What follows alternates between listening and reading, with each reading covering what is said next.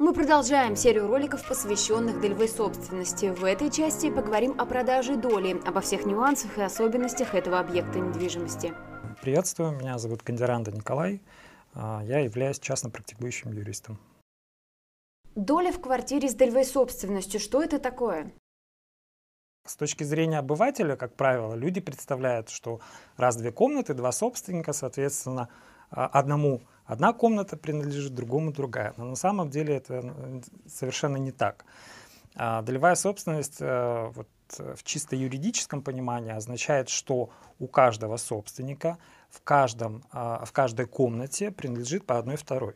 Ну, предположим, в одной комнате одна вторая половина комнаты принадлежит одному собственнику, и вторая половина в этой же первой комнате принадлежит второму собственнику. Со второй комнатой такая же ситуация. Такая же ситуация и с помещениями общего пользования, такими как а, санузел, коридор. Расскажите, что такое право преимущественной покупки?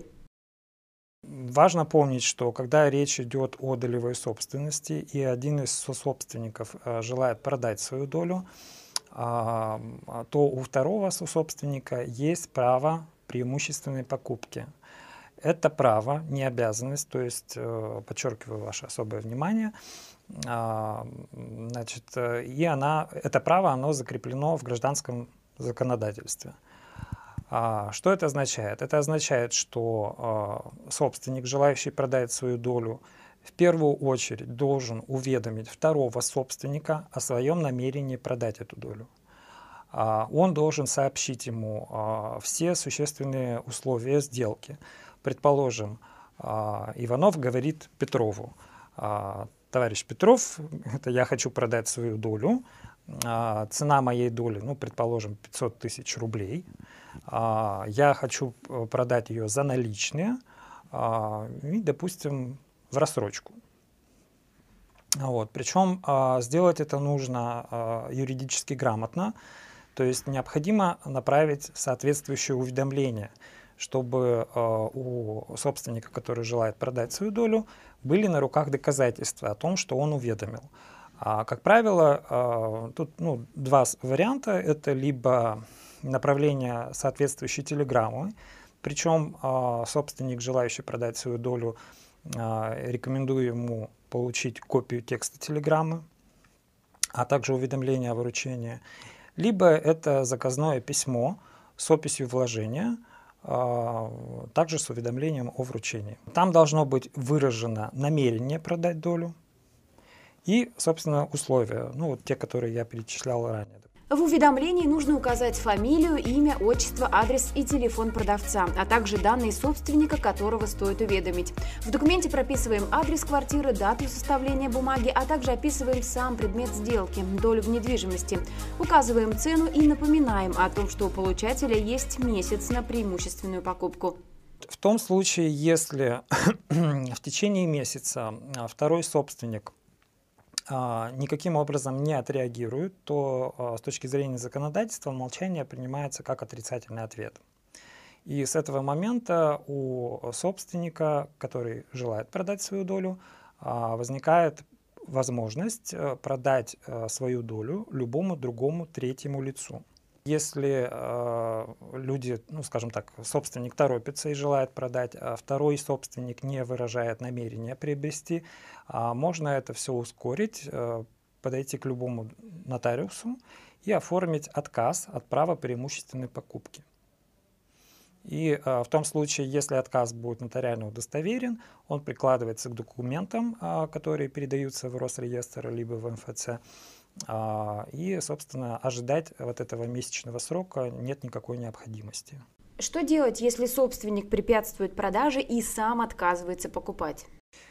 Ну, вот у нас право собственности, оно состоит, это такое, скажем, право, которое состоит из трех прав. Это право пользования, владения и распоряжения.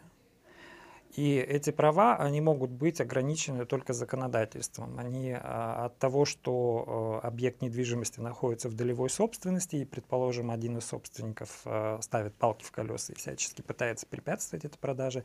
Так вот, с точки зрения законодательства он ведет себя, ну, скажем так, противоправно и не совсем разумно. Вот, то есть э, даже если он против, но при этом он не желает выкупить долю, собственно, закон говорит, вот у тебя есть месяц на раздумье, а, месяц на то, чтобы, ну, предположим, собрать деньги, получить кредит там или еще что-то.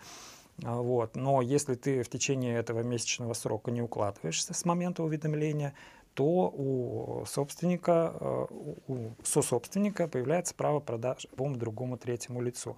И каким-то образом здесь препятствовать, ну, это абсолютно бессмысленно. Расскажите, как проходит сделка при продаже доли?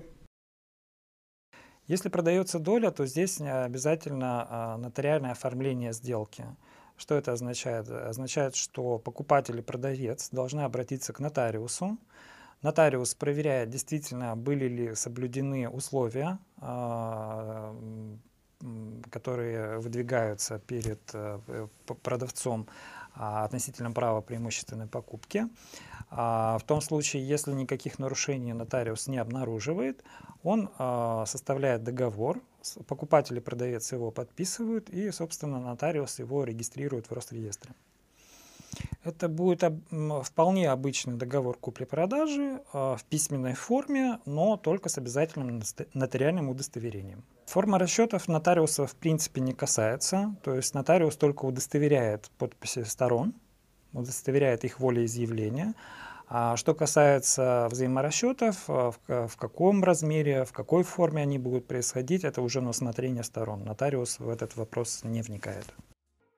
Расскажите, о чем бы вам еще хотелось узнать? Поделитесь с нами в комментариях.